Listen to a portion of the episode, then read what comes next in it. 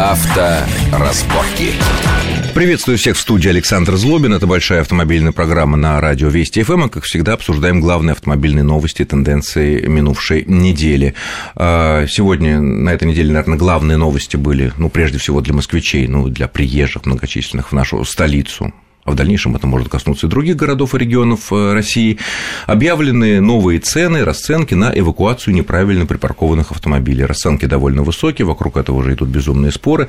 Э, поговорим об этом с нашими экспертами. Сегодня у нас в гостях зам главного редактора журнала «За рулем» Игорь Маржарет. Игорь, приветствую вас в нашей студии. Здравствуйте. И обозреватель автомобильной газеты «Клаксон» Руслан Тарасов. Руслан, приветствую вас тоже. Ну и, естественно, вторая тема, мы не можем мимо нее пройти. Это оба мои гости побывали во Франкфурте на самой крупной в Европе автомобильной, автомобильной выставки, и посмотрели, посидели, пощупали те новинки, которые буквально через несколько месяцев появятся на нашем рынке, возможно, кого-то они заинтересуют, и кто-то подумает о том, что там лучше купить из э, новых автомобилей. Но сначала, наверное, вот по эвакуации. Итак, для стоимости эвакуации в Москве неправильно припаркованного транспорта будет зависеть от авто... мощности лошадин... от лошадиных сил. Вот первый вопрос. Вот сама... сам подход по лошадиным силам – это нормально для эвакуации? Эвакуации? Или это да какое-то новое слово в это, мировой практике? Это, это похоже на действительно наше ноу-хау, потому что мощность ни о чем не говорит. Бывает э, небольшой автомобиль малюсенький с мощностью 500 лошадей, а бывает большой автомобиль с малой мощностью. Это на самом деле же... Большой китайский джип со 112 лошадиными да, силами. Все же в конце концов должно быть разумно, а разумно это усилие, которое тратит эвакуатор на то, чтобы погрузить эту неправильно припаркованную машину и отвезти ее. А тут усилие неравнозначно, скорее всего, зависеть должно от э, веса, размера автомашины, ну, даже да, просто от класса, чтобы не заморачивать себе голову. Да, я Как делает на мойках. Да, на мойках. Большая машина, маленькая машина. Руслан, так понимаю, вы полностью согласны с этим? Да, согласен. И вы знаете, мое отношение к эвакуации, оно двоякое. С одной стороны, дорого, и действительно есть риск, что твою машину где-либо заберут. А с другой стороны, э, понимаете, какая ситуация? Э, наш город действительно стоит часто из-за неправильно припаркованных машин. Что-то с этим надо делать. Может быть, эта мера поначалу будет скажем так, восприниматься очень остро населением, но потом, если она даст результат, я думаю, я, люди привыкнут. Я думаю, Саша, тут вот какой момент. Руслан, тебе дополню. Значит, с одной стороны, понятно, что эвакуация – это необходимая мера, не от хорошей жизни, часто действительно неправильно припаркованные И спорить здесь нечего. Спорить да. нечем. Но э, тут вопрос, как будут трактоваться понятие э, необходимость для эвакуации. Неправильно припаркованный автомобиль может никому не мешать, зато тот эвакуатор, который приедет, перегородит улицу и создаст пробку на два часа.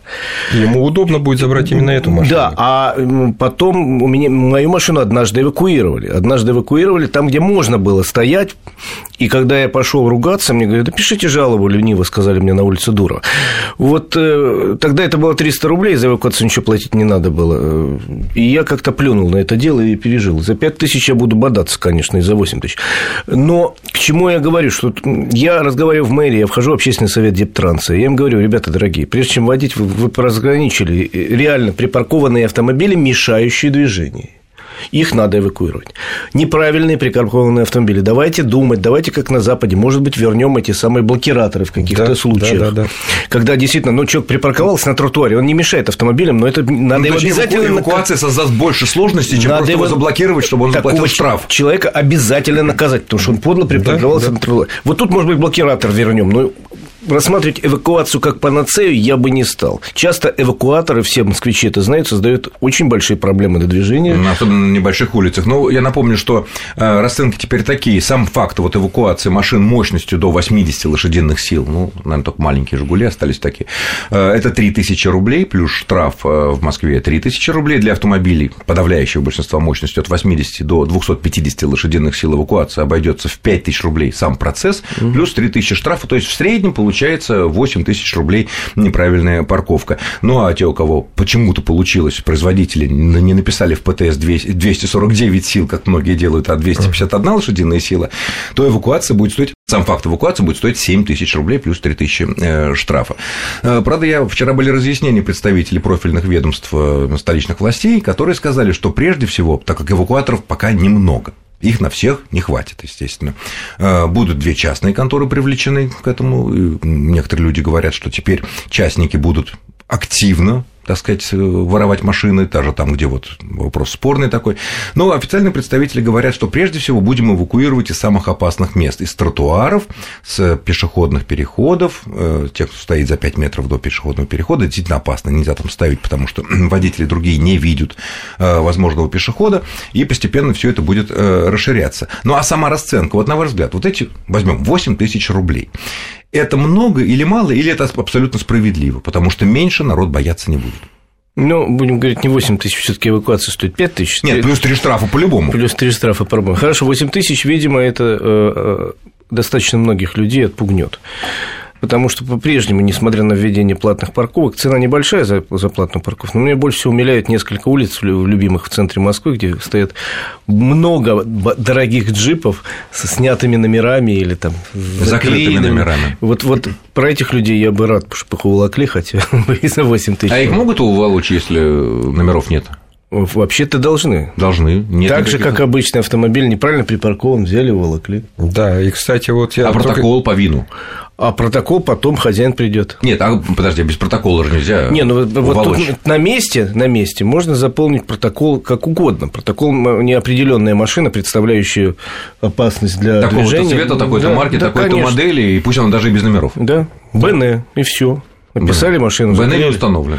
Ну да, там в конце концов на многих машинах есть вин, сверху он виден, там через лобовое. Ну, я не виден, говорю. погрузили. Руслан, а вы как считаете, вот эти 8 тысяч рублей для подавляющего большинства машин, это много, мало, нормально? Ну, вы знаете, вот сам факт того, что разделили по мощности, то тут сразу видится угроза именно для владельцев мощных машин. Ага, да, попали. И, и вот, э, да, может быть, действительно они чаще нарушают правила вот парковки, и их будут эвакуировать, а вот машины пенсионеров как-то будут оставлять в покое. Это мне так ну, кажется. погодите, погодите. Ну, что-то мне не верится, что машины рядовых пенсионеров стоят в центре с нарушениями. Что-то как-то пенсионеру легче на метро поехать. Благо, что метро вообще бесплатно. Ну, я образно так сказал. Ну, пенсионеров в широком смысле. Да, да, да. Нищуков, скажем так, да. На самом деле, как обычно, будут наверняка они ходить группами, эти, значит, эвакуаторы, потому что нужен еще гаишник, чтобы составить протокол. Конечно. Вот будут идти группа эвакуаторов, захватывать группу неправильно припаркованных машин, Тут вторая часть нашего разговора, э, как бы вот за, за рамками осталась. А парковок-то в центре не появилось?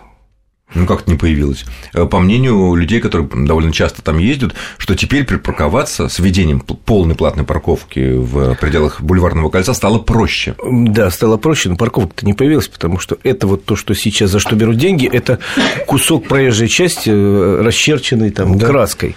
Новых парковок в центре Москвы не строят, давным-давно не строят, ну, за исключением нескольких торговых центров. А по реальному, э, по-хорошему, есть места, возьмите, это вы еще и парковку построить платных. Многоярусные в центре Москвы, вот нормальные платные парковки, я ни одной вот так на скидку не вспомню. Нет, но с введением, опять же, платных парковок в этом, реги... в этом э, районе э, стало возможно, то есть места есть всегда. Ну, потихоньку, москвич... потихоньку москвичи и гости привыкают, что если едешь в центр, ну, надо платить 50 рублей в час, и большинство ну, людей ответственно платят. Что раньше не было этого. А если человек э, ставит там, где он реально мешает, все-таки когда они разрисовывают эти улицы, все-таки это делают не просто там дворники, таджики, да, я, это делают слушай, какие-то специалисты размечают, что я, здесь это возможно, а вот здесь это никак невозможно. Потому что все-таки у нас улицы узкие в Москве, в центре очень много узких улиц, и даже э, там бы и не надо делать парковки, и вот этот а тогда проезжий. чего? Строить, я говорю, есть в Москве полно резервов в центре города, где тот же город, он на этом деле, извините, зарабатывает деньги. Так вот, тот же город Москва могли бы за эти деньги построить или за кредиты э, многоэтажные паркинги, как есть в любом крупном да. городе Европы. Да ради бога, ну, понимаешь, одной ну, тогда, цена будет, тогда цена будет не 50 рублей в час, а 100, как это вот у нас в национале. Ну хорошо, э, потому ну, что мы потихоньку. В центре, в центре действительно есть парковки, которые там дороже, там по 200, там по, по 100 рублей, там у того же ГУМа, например, да. да. Они порой люди даже и не знают, что они есть, и туда можно заехать. Но они... с другой стороны, это не равно... то, чтобы совсем нехватки нету. Где-то дороже, где-то она чуть дальше, да, где-то она может где-то быть совсем она удобная. Э, бывает, да, очень неудобная, и туда трудно подъехать. Маловато далеко на, на, находится. Да, нет ну, никакого, кто... может быть, э, сервиса парковочного а такого потом развитого. Мы потихоньку начинаем привыкать. Вот если там в первые месяцы работы платных парковок в центре вообще там не было машин. Все по, по дворам натыкивали в соседние переулки. Тырились, да? Да, то теперь э, едешь там в центре, стоят ведь машины, значит, люди за, готовы платить за эту услугу деньги. Привыкают Да это не услуга, это удобство. Ну, Приехал, да. заплатил, зато то ну, С точки зрения закона это называется услуга. Ну, с точки зрения закона это платная услуга. Но, знаете, это еще услуга была дискредитирована вот этими вот э, левыми парковщиками у вокзалов, поэтому люди ну, примерно также на Нет, это ну, теперь смотрят. Люди, наверное, все таки прекрасно понимают, что левые парковщики, так сказать, грязные, грязные такие, из рук руки, здесь ты либо телефоном, либо с карточки ну, да. оплачиваешь, либо с другой карточки какой-то, тут уже все явно, что попадает деньги туда, куда надо, там, я не знаю. Будем Говорили надеяться. о кипрских офшорах каких-то, да, но вроде это все опровергли. Ну что ж, э, мы перейдем сейчас к нашей второй теме. Итак, что нового показали мировые автопроизводители во Франкфурте на автосалоне, где мои гости побывали? Ну, на мой взгляд, наиболее интересная премьера, может, я ошибаюсь, для нашей аудитории, для нашего российского рынка, это Nissan X-Trail новый, потому что Nissan X-Trail ну, такой занимает значительную долю рынка. Машина выпускалась нынешнего поколения с 2000 года, понятно, куча фейслифтингов было и так далее, но машина явно уже видно, что она далеко не новая. И вот они, наконец, представили новую, обтекаемую, обмылочную. Вот ваше ощущение от этой машины Игорь. Вы знаете, я а, бы... Руслан. А, можно... Нет, Руслан, конечно. А, вы знаете, с X-Trail связана интересная история. Дело все в том, что когда запускали модель второго поколения, компания провела опрос среди клиентов, какие бы вы хотели изменения увидеть. Второго поколения мы имеем в виду, это год седьмой, когда делала, была переделка или Я что? сейчас не да, назову примерно. точную вот цифру, да. но, но порядок, да, вот примерно. Там через... едва ли поколение, все таки это был фейслифтинг, потому это, что кузов это... остался. Нет, вот в том-то и дело, это было второе поколение, машина была переработана, но пользователи сказали то, что не надо ничего менять, нам, нас все устраивает. Вот эта интересная мысль мы прервем буквально на несколько минут для короткого выпуска новостей на Вестях ФМ, после чего продолжим. Авторазборки.